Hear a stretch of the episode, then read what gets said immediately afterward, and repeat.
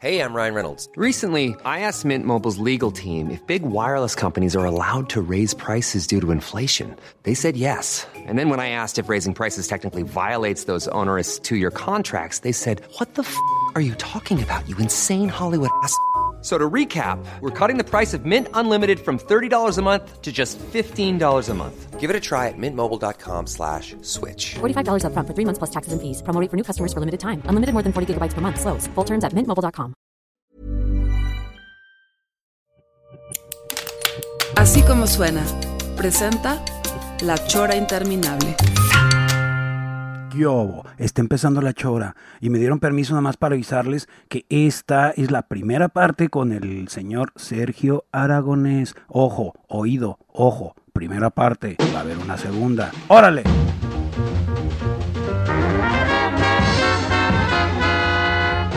Hola, ¿cómo están todos? Aquí todo bien. A toda madre verte, verte tan bien, tan sano, cabrón. Tu bigote sigue estando espectacular, cabrón. Pero más Hermoso. que nunca, man. Mira, nomás qué horror. Oye, te, te digo que tu bigote está muy sano, cabrón. Está, estás increíble. Blanco, blanco, pero, pero bien. Ahora ya, ya, soy- ya tengo 83, man, imagínate. No, no, no te ves muy bien, Un chamán. Sergio. Un chamán. Oye, y me platicabas que, me platicabas que Matt llega a su último número y tú eres la portada, ¿verdad? Sí, la, la- estoy ahorita ahí haciendo el artículo. El- lo tengo que mandar ahorita. Es el- mi último Mad Look At, que es Mad Mira A. Y ese se va a llamar este, Mad Ándele. Look At Mad. ¿Lo ves? Wow, wow, wow, wow. ¿Ese es es- el tamaño que trabajas? ¿Ese Sí. tamañote? Wow. Son, es, es, ah, sí, es, es, es- son- es la hoja grande. ¿Cómo haces, cómo haces, Sergio, para eso? ¿Lo, lo escaneas o lo mandas así o cómo? Mi, esca- mi, mi escáner. Y, Enorme, un, un escáner enorme, ¿qué? no, lo hago en dos partes. Lo Ah. pongo a la mitad así, Ajá, así. ajá. Luego la otra mitad tengo que hacer seguro que lo hagan en donde hay dibujo para que lo puedan encontrar. Sí, ¿Sí? sí, sí, sí. Sí, Y, sí. y entonces al cortarlo a la mitad, eh, lo corto siempre, por ejemplo, aquí, para que puedan arreglarlo en la computadora después. Ah, Claro. Las hojas del, del, del GRU, del cómic, por ejemplo, esta va a ser la portada que le estoy... Mames, estamos viendo algo chingoncísimo, cabrón. Qué padre, cabrón. si lo puedes, puedes ver ahí. Son ser- primicias, son primicias que aquí en la Chora Radio no, no están gozando lo que nosotros, pero van a tener visión de esto en la Chora TV, amigos, para que se conecten, por favor. Sí, sí, qué maravilla. Ese, ese lápiz azul que usas es, es uno que es óptico, ¿verdad, Sergio? Sí, Es, es- no, es para que no, no fotografía. Ajá. Pero ¿no se llama lápiz óptico, que es como un color azul? Sí, sí, es, es, es- no, es que como están tan chiquitos ya los uso con su applier. Mira, aquí está Ándale, ándale. el que me ayuda a dibujar todo. Claro. El que tiene a tu mano. Bendice a mis amigos. Ándale. Aquí el, el señor Aragonés nos está mostrando un adminículo que le pone a su detenedor de lápiz, que es un pequeño Jesús. Sí, y me, y me ayuda. Ay, ándale. Bendícelos. Ya están No, no, pues ya nos llegó, ya nos llegó. Muchas gracias. Oye, oye, mi querido Sergio, este, platícanos, eh, esto de los incendios no están cerca de tu casa, lo que está pasando No, en. California, no. No, no este. En, en, eh, hem- los hemos tenido aquí atrás, pero Ajá. tienes que poner todas las cosas en el coche, en, los, en lo que era importante, fotos y, y- y salir. Y Ah, llegó, y cuando yo es- nos fuimos a Santa Bárbara, que está como a, a 70 kilómetros de acá, Ajá. y eh, fuimos a un hotel que ya habíamos hecho la reservación y de regreso me vine para ver cómo estaba la casa y, y llego a la, a, la, a la entrada que estamos en el campo realmente. Sí. Toda la calle de donde estamos nosotros, que está encima en la montaña, llena de carros de bomberos. Dije, hijo, ya, ya, ya se Wow, acá. wow. Y no, es que ahí estaban estacionados para no molestar. Enfrente de mi casa, entonces dije, ya, no, nunca va a pasar nada porque ahí tengo a los bomberos en la puerta. Y Oye, no Sergio, pero tus originales, eso es lo que más me preocuca. Tus originales, ¿qué? tengo, un, um, unos muebles que son de acero para incendios y ahí los tengo metidos. O sea, aunque queme la casa, ese mueble no se va a quemar. Ándale, Va a ser lo único que se va a sobrevivir. como una caja fuerte. Sí, de- para dibujos, o sea, son unos cajones de metal, todo eso, de- a, a prueba de fuego. Y, te- y tengo eh, storage, ¿cómo se dice? Sí, ¿Para una, bodega? Una bodega. Para guardar cosas, o sea, los tengo en varios sitios. O sea, si se quema uno y no se quema el otro, pues parte se salva, ¿no? O sea, no, no. ¿Y qué importa? Lo que importa es que estaban ya impresos, ¿no?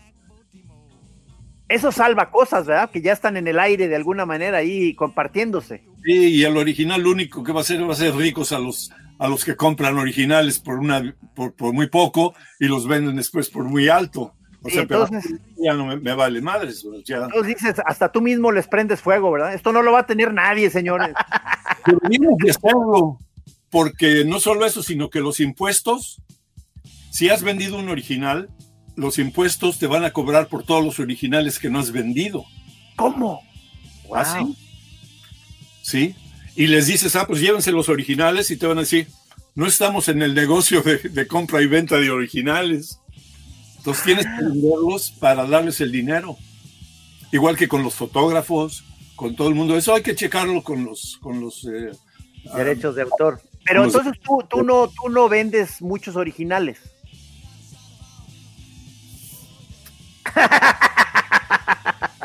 Bajo el agua, pues. Interpretemos el silencio. los roban todos. Oye, es que, este, qué maravilla. Debimos haberle pedido un original, Trino, en su momento a, Sergio. Pero Hombre, Quieran, hacemos un cambalache. Por me favor. encantaría. Mira, mira, te voy a, te voy a enseñar lo que estoy haciendo. Este podríamos, te lo puedo cambalachear, es una acuarela, mira. Ahí No, está- tú pegándole a Don Martin. Estoy enseñando una acuarela a Sergio. Sí, están haciendo ya negocios, amigos. Ustedes no pueden verlo, pero están ya intercambiando este material, están poniéndose de acuerdo en precios. Eso, eso cuando quieran, no, no, hay, no hay problema. Y eh, quité el estudio, tenía el estudio en el centro de la ciudad, Ajá. porque cuando mi hija iba a crecer dije, la casa ya es un ruidero con la música y amigos y eso. Entonces agarré un estudio afuera y ahí trabajé por muchos años. Y luego ya me di cuenta que mi hija ya creció, ya tiene, ya está, ya tiene cuarenta y tantos. Y entonces dije, pues ya me voy a, a- a- quito el estudio, lo pongo en, en, eh, y construyo uno detrás de la casa. Ah, eso fue hace 20 años, todavía no lo hago porque cogí un cuarto de las visitas, Ajá. o sea, el- el- un extra, y lo hice en mi estudio, que es esto donde estamos ahorita.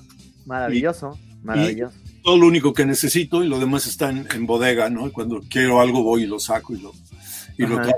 Echo de menos todas mis mamadas que tengo de, de juguetes y, y libros y todo. Ahí Pero- no tienen muchos juguetes donde estás. Sí, tengo muchos. No, De sí todo- se ve. Se ve, se ve ahí, atrás, todos, claro. todos esos que están ahí atrás Claro. Ajá. son, son diablos que he comprado en Guadalajara. Ah, qué chingonería, Wow. claro. Porque me encanta la, la obra de cerámica, la, la natural, ¿no? Ajá. Y dije, ah, pues voy a, a- a coleccionar algo. Estaba en uno de esos mercados donde venden los nacimientos. Y Ajá. dije, voy a ver qué colecciono. Jesuses, pues no, o vírgenes, o burritos, o lo que sea. Y entonces me di cuenta que todos los nacimientos tienen al diablo Sí. para convencer a Jesús de que, de que está haciendo algo malo. Y entonces me encantaron los diablos, entonces los empecé a comprar. Entonces tengo más de como 200 tengo de ellos. ya. Órale. Wow. Sí son, y, y todos son diferentes. A ver, aquí nos está, este, se está poniendo de pie para ir a su estante a empezar a traernos aquí de sus diablos, amigos. A ver, ándale. Ah, este está sensacional. Yo, yo he visto sí. este aquí en Guadalajara, tienes toda la razón.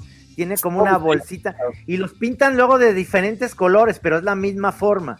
Sí, hay, ver, de- ahí, hay sentados. ese está sentado, cabrón. O sea, podría estar incluso cagando. Exactamente.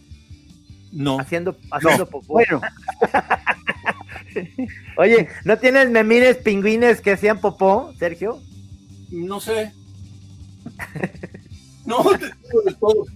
Hay, hay unos, hay vaciados, es que son increíbles, man. Hay, son, hay músicos, tienen calaveras, hay mujeres, tienen bebés.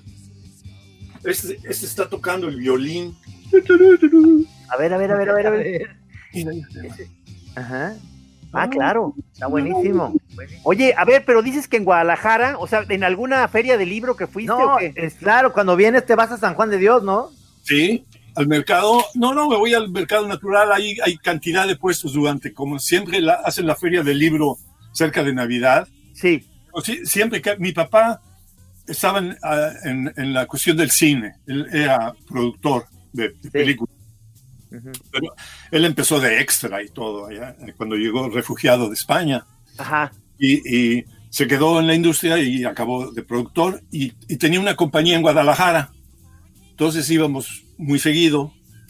ah, eh, y, y cada vez que fui, yo me, me enamoré yo de estas cosas. bueno, son, son padrísimos. Están, están todos. O sea, eh, dices que ibas a Guadalajara, es decir, eh, la sede, o sea, donde vivían era en, el- en México, DF o, o- pero estuvimos bastante tiempo en Guadalajara. Ah. Por, por mi papá, por, las, por la producción de las películas que hacían allá. Ajá. Y, y- y siempre me ha fascinado. Y pasó un tiempo que ya, ya no fui, ¿no? O sea, cuando, cuando mi papá ya falle- falleció, ya Guadalajara ya se volvió mm, tristemente una cosa que no hemos seguido. Entonces ya cuando empezó la feria otra vez, con los catrines y todo eso, Ajá, ajá. a ir otra vez, ya, ya, ya, ya, ya llevarme cantidades de mis diablitos.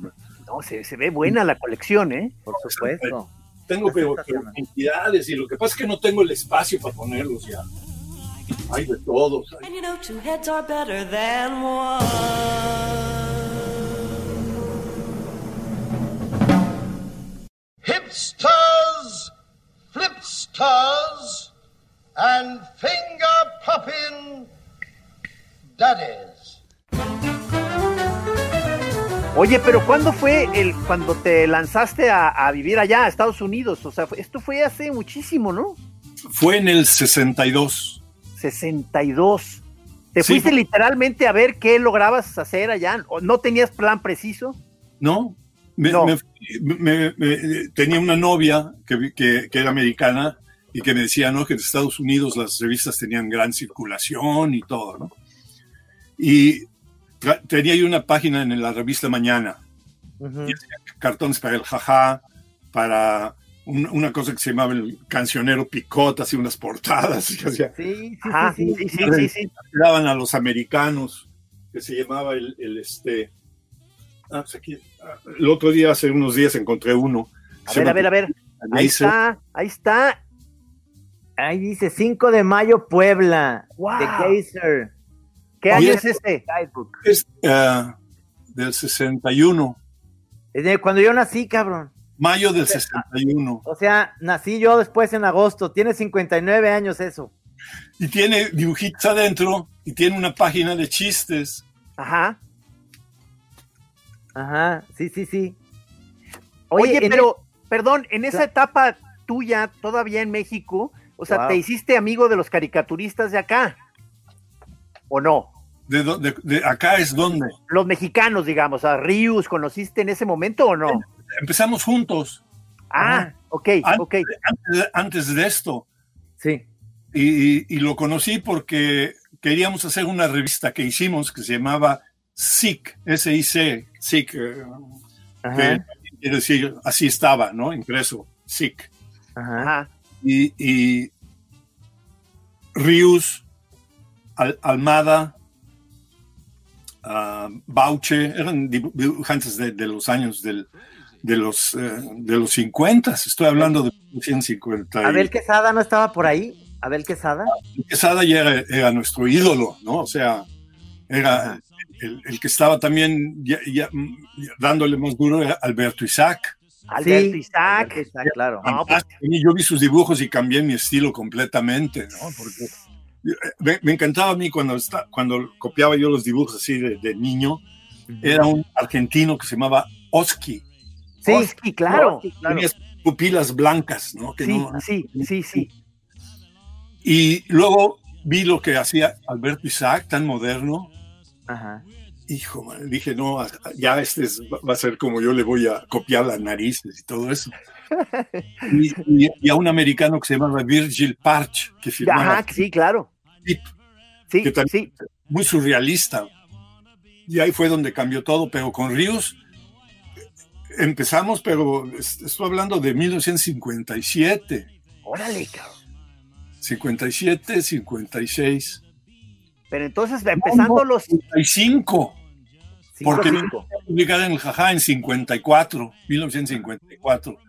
O sea, fue en 54, fíjate, cuando lo conocí. Y él eh, ya, ya tenía, era mucho mejor dibujante que yo, eh, eh, porque él eh, era lo que le gustaba más. Para mí era como, nunca pensé ser dibujante, me encantaba dibujar y hacer Ajá. chistes, pero nunca lo pensé como una carrera. ¿Cómo?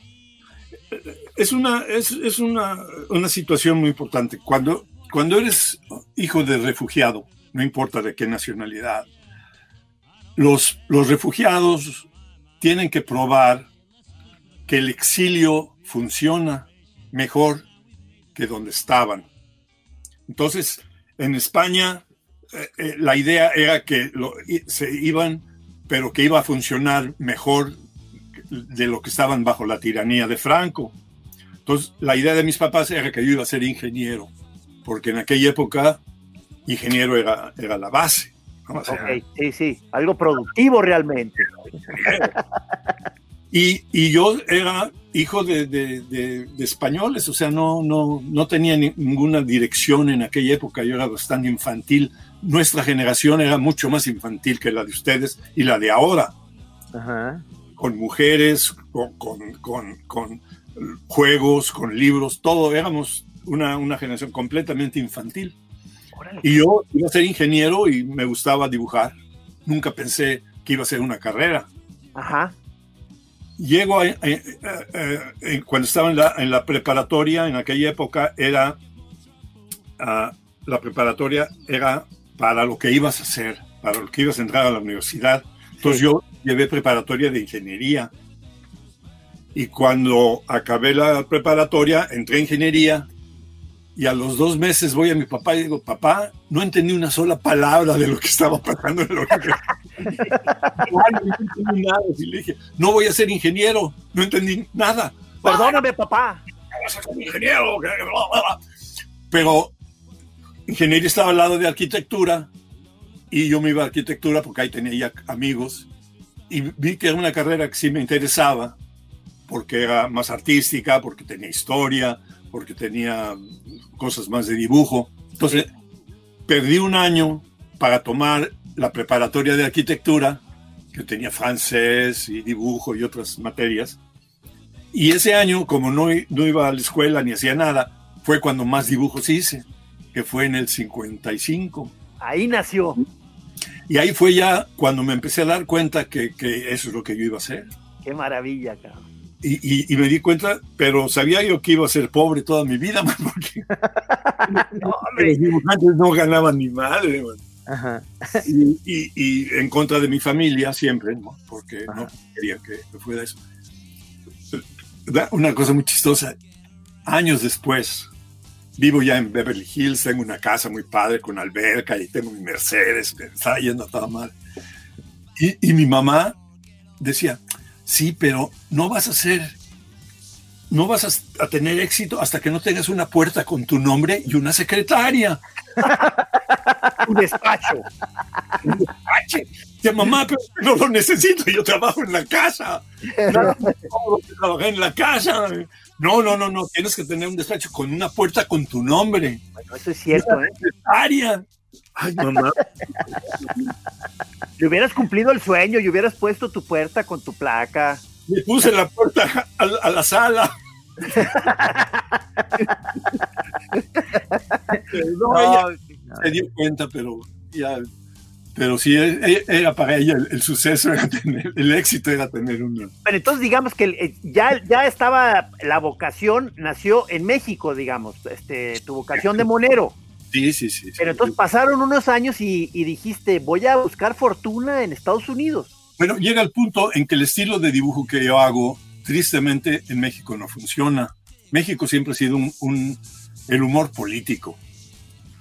No es humor negro, no es humor blanco, el humor político, porque tiene razón de ser, desde la carpa hasta todos los importantes han hecho cartón político. Pero cartón blanco, facha. El otro, cartón blanco. man. Ajá. Y, y los cómics, los que llegaban de Estados Unidos y los que había en México, pues yo los veía, pero no tenía nada que ver conmigo. Me yo tenía mis propias historias que yo me hacía en, lo- en las- en los cuadernos de la escuela Sí, sí, sí. pero siempre, siempre dibujando.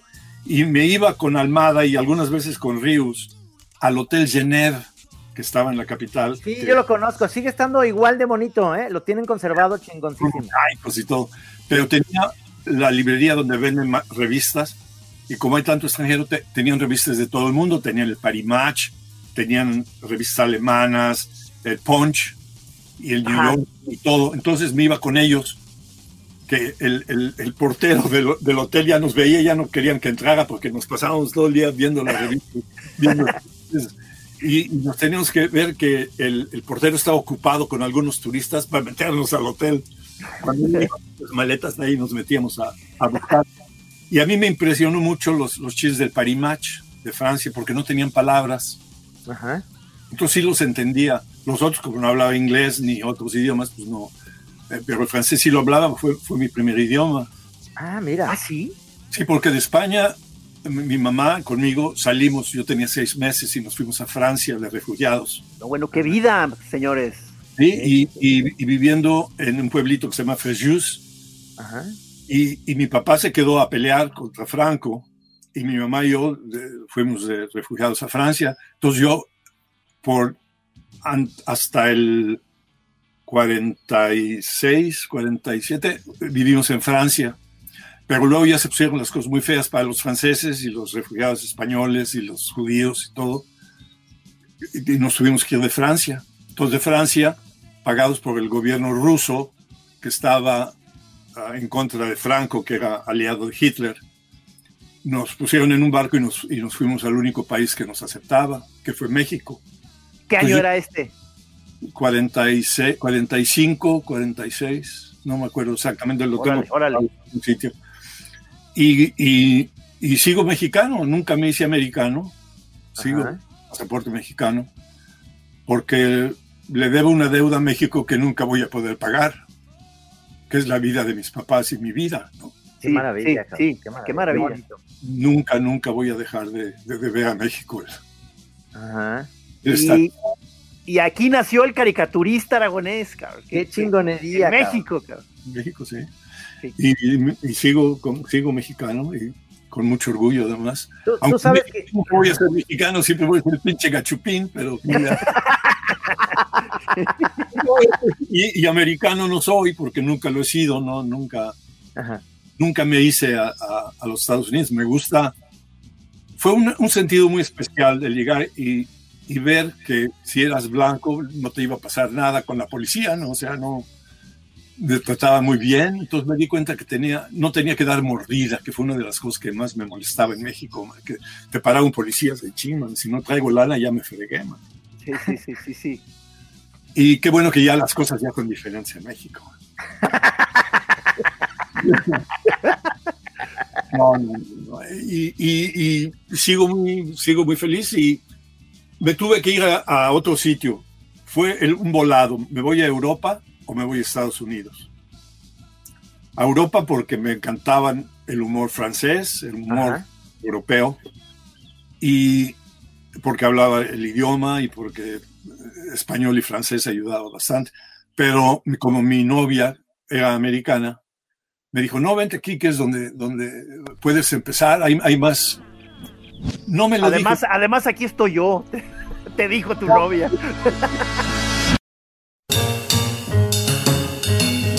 Como mi novia era americana, me dijo, no, vente aquí, que es donde, donde Ryan Reynolds here from Mint Mobile. With the price of just about everything going up during inflation, we thought we'd bring our prices down. So to help us, we brought in a reverse auctioneer, which is apparently a thing. Mint Mobile unlimited premium wireless. Ready to get 30, 30, bit to get 30, bit to get 20, 20, 20, bit to get 20, 20, bit to get 15, 15, 15, 15 just 15 bucks a month. So, Give it a try at mintmobile.com slash switch. $45 upfront for three months plus taxes and fees. Promo rate for new customers for limited time. Unlimited more than 40 gigabytes per month. Slows. Full terms at mintmobile.com. Puedes empezar, hay, hay más. Bueno, ella salía en las tiras, ella salía en tus tiras. Sí, sí, la usaba siempre. Ah, sí, Pero- haciendo karate y la chinga, sí, sí. Ándale. y, y, ah, agarré el portafolio de dibujos ya hechos y todo. Y me fui en camión a Estados Unidos, a Nueva York. Y llegué con 20 dólares, mano, Oh, no, y bueno. sin hablar inglés. No, pues un, un rifadonón, cabrón. Dije, ahí la tengo que, que ver qué pasa, ¿no? Wow, wow. Ella estaba en Los Ángeles y yo en Nueva York. O sea, no. Fui primero a, a Los Ángeles, conocí a sus papás. Muy, muy padre gente. La señora era francesa y el papá belga. Al revés, la mamá belga y el papá francés. Muy simpáticos, muy, muy gentes. Y me, regresé a México, empaqué todo, vendí cantidad de cosas en la escuela, en arquitectura, a todos los colegas hice ¿Qué, dibujos. quemaste naves? Ya, ya quemar, sí, todo, lo dejé todo. Llego a Nueva York y la primera noche la pasé en una banca, me dormí en una banca. Ah, En- bueno, eso es, eso es de verdad rifársela, señor. Sí, no, no, nadie me molestó. Yo pensé que iban a robar el abrigo por todo lo que habíamos oído de Nueva York, ni nada. Nada, Ajá. toda la gente se, se portó como fantásticamente. Pero ¿y cómo le hiciste para empezar a ubicarte ahí? Bueno, primero yo me fui al village, al Greenwich Village. Ajá, Ajá. En aquella época yo era un beatnik. Tenía vida en México y andaba con mis medallotas y pantalones negros y, y camisa negra y íbamos, íbamos a oír jazz. muy Claro, claro. y eh, nuestro sueño era Greenwich Village, que era donde estaban todos los beatniks. Entonces me fui a, a- a Greenwich Village, dejé el, el equipaje en, el- en la estación del camión y me fui a, al Greenwich Village. Y no había hippies, eran puras, puras señoras y señoras y niños italianos. Y dije, "Hombre, qué mentira, ¿dónde están los... los ¿Dónde está la raza? ¿Dónde está el desmadre, no? Ajá. Entonces empezó a ser de noche, de noche, y empezaron a salir de las cuevas todos los pinches beatniks. Ahí estaban, sí estaban ahí. de noche, ¿no? Puta, dije, esto, esto es maravilloso. Ajá. Y, y inmediatamente te haces parte de ellos y vas al café y la madre y te invitan y todo. No, no, a toda. Pero llegó la noche y no tenía yo dónde quedarme, mano. Entonces, sin dinero ni nada, entonces me, me quedé en una banca a dormir. Al día siguiente, me fui al village otra vez. Bueno, me fui corriendo a la estación del camión, puse más dinero donde estaban las maletas. Me fui corriendo otra vez al village. No manches. No sabía yo cómo tomar camiones ni nada, ¿no? Ajá. Y, y en el village había un, eh, estuve andando y comí con unos beatniks que me invitaron y demás. Y cuando ya se empezó a hacer de noche, ca- estaba caminando y había un café que se llamaba el Café Flamenco. Y me asomé así en el café y estaban eh, chiquitos, en aquella época eran cafecitos de, de chiquitos todo, ¿no? Sí. Y, y estaban una bola de borrachos pidiéndole al guitarrista que les tocara la malagueña. Y el señor era Came Flamenco, les estaba tocando la, la malagueña de Lecuona. Y ellos decían, no, no, la malagueña, la malagueña. Y entonces yo fui al señor y le dije, no quieren esa malagueña, yo me sé la otra. malagueña salerosa. Cantaron, pues a todo dar, ¿no? Y este, Qué y- bueno. Y, ah, muy bien, ya, y ya se fueron y thank you very much. Le dije, este, ¿me, me puedo seguir cantando y ganarme una, porque pasan una, pasas el sombrero y te, te ponen lana, ¿no? Si gustan me quedo y sigo cantando. Y le dije, y me dijo, pues ese es un café flamenco. O sea, si conoce canciones flamencas de España, pues sí. Pues no, lo único que conoce son unos poemas de García Lorca. Y, y- y me dice, ah, fantástico. Ladies and gentlemen. ¿no? I am- No, no, no, no. Ahí todos, y este dice, de, de- de España, el gran eh, recitador o sea, va a recitar García Lorca, el más famoso del mundo. Y entonces yo empecé, Antonio Torres Heredia, hijo y nieto de Camborio, con una bárbara. La cabeza. A ver, la segunda, que verde que te quiero verde, verde viento, verde. ¡Ah! Síguele, es que ya no me más. Nomás dos. Eh, Continúa, tienes media hora. Puta madre. Y entonces pregunté, "¿Ah, ¿hablan español bien? Y nadie hablaba español. Y entonces empecé con un acento flamenco, así me acaba de decir. Un domingo estando errando se encontraron dos mancebos echando manos a fierros como queriendo pelear. Y me empecé a echar los corridos al estilo flamenco. ¡Wow! No salía de memoria. Y como nadie sabía. Y, bueno, y así todos. Un domingo estando errando y, y Rosita Elvírez mató y el día que la mataron andaba de suerte. De tres tiros que le dieron solo era uno de muerte. Ah, no. Pasó la media hora, pasé con sombrero y me gané como cinco dólares, man. Y me dice el cuate, este, "Mu- muy bien, ese, pues venga mañana y ya, ya sigue, ¿no? Puta, dije, no, no, ¿cómo le hago esto? Y dice, ¿dónde te estás quedando? Le dije, no, no, en ningún sitio. Dice, pues quédate aquí. Te- allí en el sótano tengo una, un catre y ahí baño. Wow. ¡Qué maravilla! Y ahí fue mi segunda noche. Era un, era- era un colchón, pero estaba en el suelo además, ¿no? Y, y el baño, que era lo, lo importante. Entonces, ahí me quedé toda la noche. Y en la mañana, pues me, me dicen, no había, no había regadera ni nada, me, me lavé y la madre, me, me- me puse mi ropa, agarré mi portafolio y digo, pues ahora sí voy a, a las revistas. Había una revista en aquella época que se llamaba The Writer's Digest The Writer's Digest. para escritores. Y traía- Selecciones, selecciones de Riders Digest, ¿no? no, No, era nomás así. Writer's Digest. Ok. Y era un libro específicamente para escritores que les decía qué mercados había, qué, qué compraban, qué es lo que necesitaban y cuánto pagaban. Y al final traía para dibujantes, para caricaturistas. Y decía, la revista Trump, la revista Blas, necesita cartones sobre cacería, ¡Ah, qué, qué, qué, qué- qué bien! dólares, pero ahora no están viendo porque tienen demasiados. Necesitamos cartones sobre mujeres y niños para otra revista, casera, nada de sexo, bla, bla, bla, se pagan 10 dólares. Puta, era mi Biblia. Claro. Eso, eso es lo que yo había apuntado para visitar. Uf, qué buen, ¿Eh? qué buen. Y entonces este, me arreglo, tengo mi lista, agarro mi portafolio y estoy encerrado, man. Y no tengo llave. Y no me puedo salir. Oh, Dije, bueno, pues cuando lleguen a abrir, ahí me quedo entonces esperando y, puta, nada, man. Entonces puse un taburete y a ver a la gente pasar, porque era muy fascinante. Era los niños, nunca los había yo visto así, pasando y niños. Y era como ver una película, un documental sobre Nueva York. Pues nada, mano, y con un hambre de la madre, mano. Y lo único que había, habían galletitas para el café, mano. Y yo, pues que me las van a cobrar, pero un pedo, me van a comer las pinches. Y café. Y a las seis de la tarde que vienen a abrir, man. Y veo al, al señor, el dueño, paseando y me ve y hace. Se le olvidó que estaba yo ahí, man. se le olvidó. Y fue y me abrió, mano, y lo, lo- lo primero que tuve que hacer era correr a la estación del camión para poner monedas a la, a la, a la maletería, ¿no? Para que no se... Y a correr, y de retache vi una librería, un bookstore. Y, y- y con los cinco dólares me compré un librito de García Lorca, de los poemas de García Lorca. Claro, claro, material para la noche. Increíble, así de todas las cosas que necesitaba, ahí estaba. Entonces ya llegué en la noche y a recitar otra vez. Y entonces dije, no, ya, ya, ya aquí ya no duermo otra vez. Entonces estaban unas gringuitas ahí.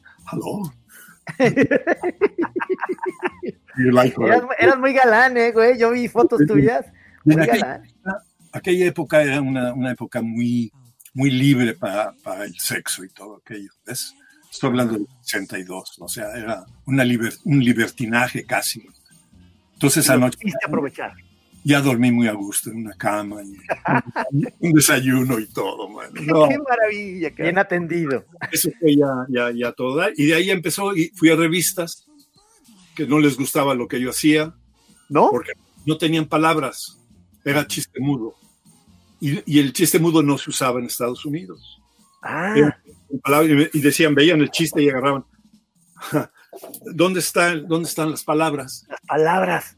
Pues no tiene palabras. ¿Cómo? No, el chiste es el dibujo. No, we don't, we don't do that. ¿no? Y nada, man, y no, y no, nada, no, a nadie le gustaba lo que. Y todos, todos decían, no, you have to go to Mad Magazine. Ah, desde ahí empezó la pista ya. Dije, pero yo soy un fan del Mad. Cuando llegó Mad a México, eh, era lo primero que hacíamos todos, ver el Madman. Y yo lo llevaba y me traducían un poco porque no entendía ni palabra. Pero los dibujos eran fantásticos. Yo, yo Sí. nunca había visto dibujos de humor de esa calidad, de, de- y lo demás. Pero no tenían lo que yo hacía. No había chistes sin palabras, excepto el espía contra espía. Ajá.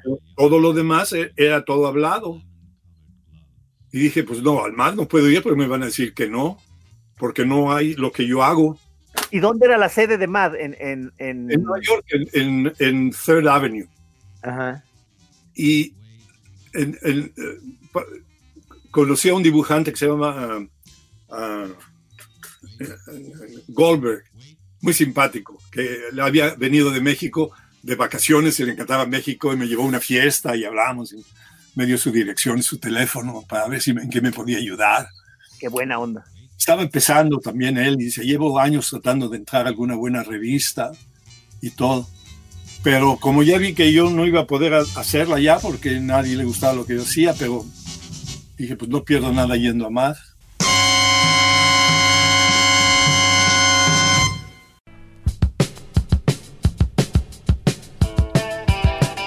Entonces fui a Mad y no sabía yo qué decir, entonces pregunté por Antonio Provías Ajá. Y de casualidad él estaba ahí porque vivía en Florida. Ajá. Iba a Nueva York a trabajar y se iba a Florida otra vez. Y, me, y salió mi hermano, ¡ah! y le llamaba a todo su hermano, muy padrísimo, hijo. En- en- y entonces le dije que si me presentaba a los editores para ver si les gustaba lo que yo hacía, que fue muy chistoso porque me, me- me presentó como su hermano. Oye, qué buena onda. Brother de México, my brother. Ajá. me llamaban eh, señor Proías. Proías, aragonés. Pero ellos, aragonés para ellos les suena como un estornudo, porque quién sabe qué quiere decir aragonés. y me seguían llamando Proías, pero luego ya les entendí que no, que, que yo era Sergio Aragonés, ¿no? Traía mi tarjetita de México. ¿no? Ajá. Y eh, les, les dije que era dibujante, entonces llevaban mis dibujos adentro. Y salió el editor y me dijo, nos gusta, vamos a hacer dos páginas de, Wow. de estos chistes. Y ya lleva que era de astronautas, Ajá. que yo llevaba chistes de todo, ¿no? Pero en México, antes dibujábamos veías un pedacito de papel de cartón y ahí dibujabas. O sea, no, no había medidas ni nada, ¿no? Entonces eran chistes que estaban de diferentes tamaños. Sí, sí, sí. un desorden, pero no tienes idea. Y me compraron dos páginas. Y me dijeron, espérense, ahorita le damos un cheque. Y salieron, y me dieron un, ch- un cheque por, pagaban en aquella época 50 dólares por dibujo y 50 dólares por texto. Y me compraron páginas, entonces me dieron 200 dólares. No, wow. Qué buen. Nunca había yo visto tanta lana. En México en aquella época me pagaban 12 pesos por la página. Un dólar americano y de repente me dan 200 de ellos Oh, por no. Dos páginas, man. Qué maravilla, cabrón. ¿Esto qué año era? Cin- 62, 62. en el principio del en el verano del 62, con ropa de invierno porque yo no tenía ropa de verano. Y me dice el editor, dice, pues este, sí, eh, tráigase, tráigame, tráiganos otras ideas sobre qué tema, ¿no? Dice, mira, este, tienes aquí dos chistes sobre motociclistas de, de tránsito. ¿Por qué no haces un artículo sobre motociclistas de tránsito?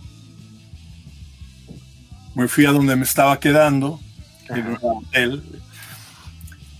No dormí esa noche y al día siguiente, cuando abrieron, ahí estaba yo parado con mi portafolio. Bien aplicado. ¿Qué hace aquí? Pues le traje el artículo que me pidió. Already. O sea, como ya. Sí, les llevé como, como 15 o 20 ideas sobre motociclistas. Nunca les había pasado eso, porque generalmente les toma semanas para alguien que haga algo así. Y al día siguiente, antes de que ellos llegaran, ya tenían el segundo artículo. Entonces se metieron corriendo y empezaron y me lo compraron inmediatamente. man. No, hombre, pues entrada triunfal, qué maravilla, cabrón. Y, y ideas para las portadas. No, no, fue, fue, fue, fue una suerte, una, una cosa de maravilla, man. Qué bueno. Pero es que también eras bien chingón, güey. O sea, no es, tan, es mucho la suerte y que. Que era lo que yo hacía antes, man. Cuando trabajaba para el mañana, yo llegaba el viernes, que era donde era la época de entrega, iba yo a ver, ¿qué hacemos? Ah, pues haz algo sobre eh, cualquier cosa, ¿no? Entonces decía yo, no, voy a hacer algo sobre perros. Entonces agarraba cualquier papel y dibujaba cinco chistes sobre perros. Ahí al rato nomás lo que era, ¿no? Y ya me iba, ¿no? En una hora ya tenía mi página y me iba. Y aquí me empecé a dar cuenta que tenía yo que cambiar, el, que ya tenía que hacerlo más serio. Entonces me dejaron trabajar en la oficina. Ajá.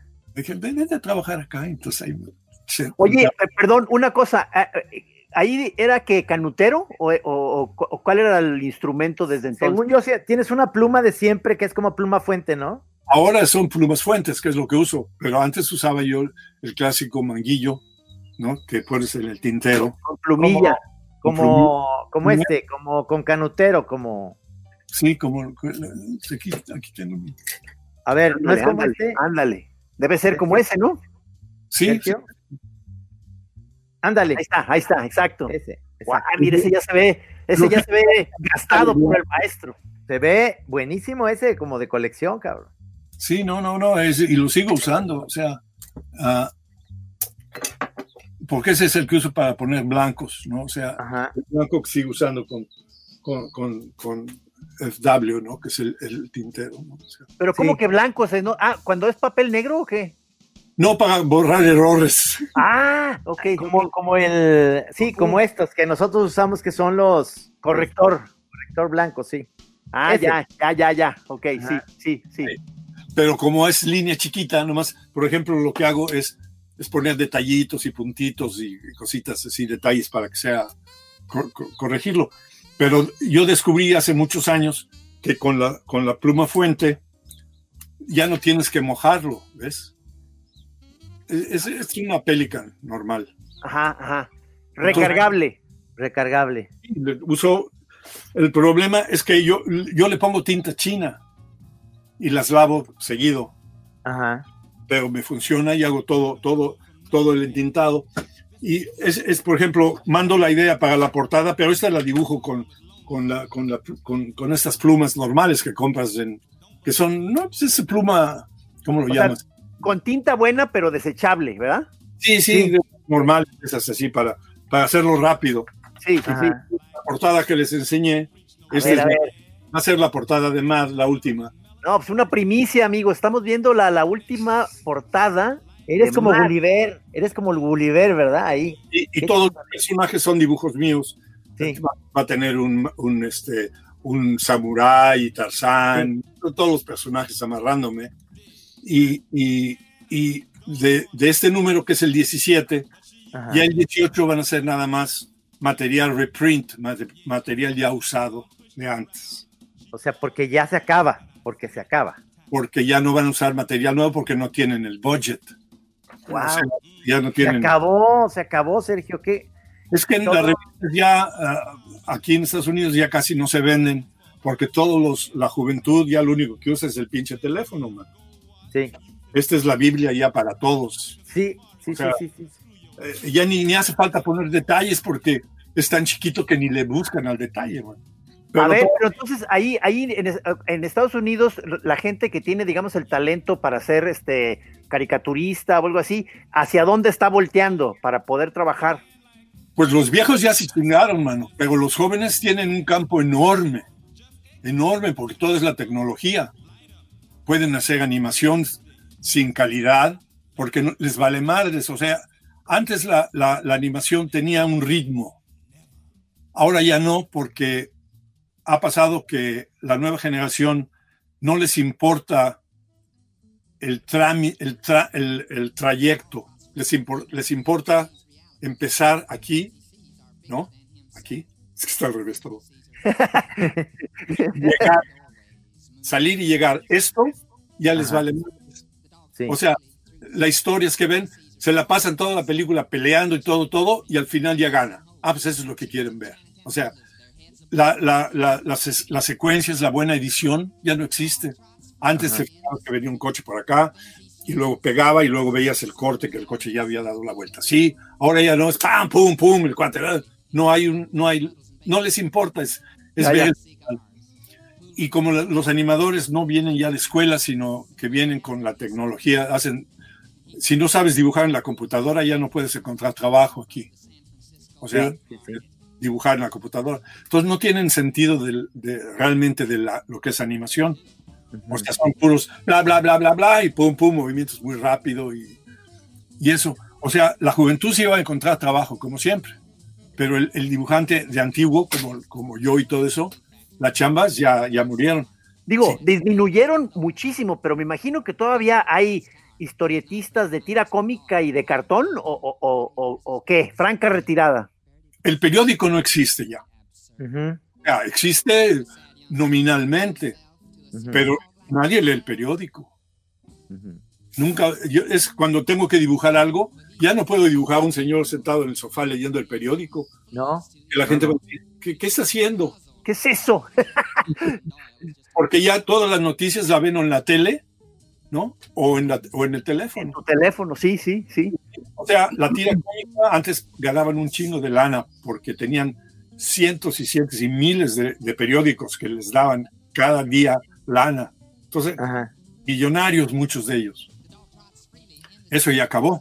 Entonces, siguen trabajando, pero lo primero que hacen es vender en la técnica, sí, venden y te lo ponen en, en los teléfonos o en, en- en el, en el aire.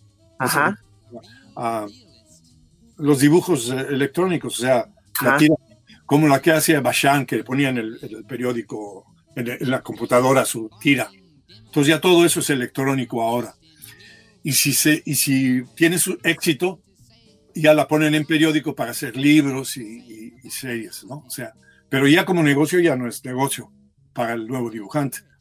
O sea, lo que es imprenta ya de, de, de cómics, pues ya también se los va a llevar la fregada a todos, porque las tiendas están cerrando.